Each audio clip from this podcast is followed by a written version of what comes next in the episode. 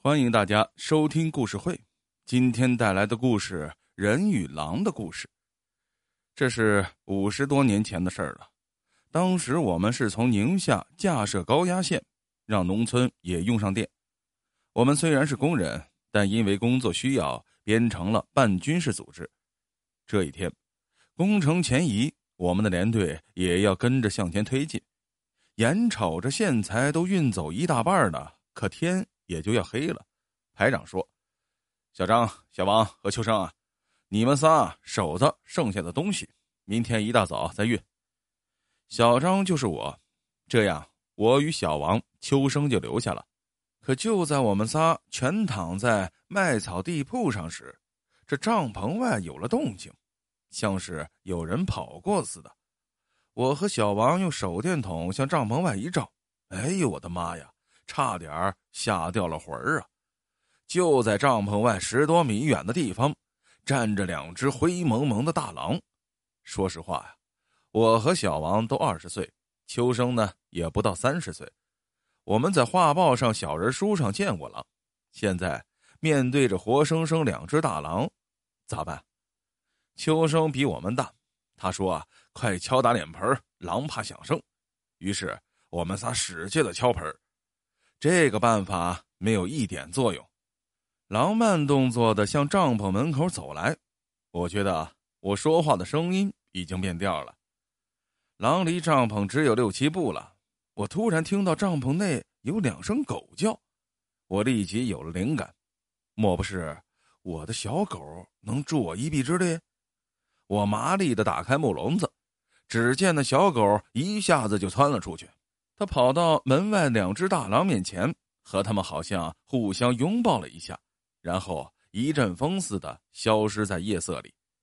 第二天，秋生向连长口头报告传开了，一百多号人全知道小张养了一只狼崽子，让两只大狼找上门来了。连长、排长都批评了我，扣发了当月五元钱的奖金。从这以后啊，连队里谁见了我都是，嘿，你养的小狗养的不错呀，来取笑我。其实啊，我是挺委屈的。那是啊，冬天里正下雪的时候，我们班收工回来，在小山坡上，我发现了一只小狗，它左腿受了伤，不能走动，眼瞅着就要冻死了。我不忍心，就抱回了帐篷，给它上了一些药，每天喂它。我觉得这小狗挺好玩的，可是谁知道那是一只小狼啊！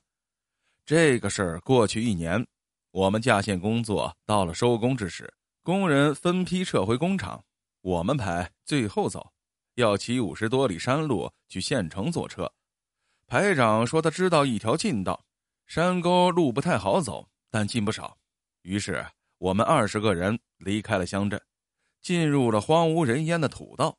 就在这前不着村后不着店的时候，只见前方一里多远的土道上飞土扬尘，好像是什么东西迎面而来。排长在前面，他发现情况不对，喊道：“快下车！前面是一群狼，左面一百米有一个废弃的窑洞，丢下车子，快快快！”二十个人个个惊恐，恨不得两条腿变成四条腿。狼群已经到达了山坡下。他们上坡的速度显然比我们快啊！有人哭喊，有人乱叫。排长回话：“快上，快上，我来断后。”我刚好拿着电工锤子，我说：“排长，我和你断后。”秋生说道：“对，排长，让小张在后面，他跟狼呀有交情。”顾不了太多了，有十多只狼已经离我们只有二十多米了。排长抬头看见多数人已经到达了废弃的窑洞，他喊道：“小张，你快上去！”我想上去，可我真的跑不动了。就在这时，一只大狼到了我的身边，它一张嘴就咬住了我的裤脚。我只觉得这次或许就完蛋了呀！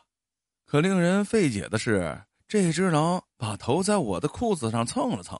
此时，我的魂儿又回来了。我看到，在这只狼的左脚上边还留着一些电工的胶布，是我的小狗。我突然想到了，大狼不再看我，他转身向山坡下跑，十多只狼也一同随他而去。只留下了一阵尘土飞扬。后来，我在北京上学时，把这段往事说给了我的老师听。他说呀：“狼啊，终究归是狼，但有的狼比人要强。”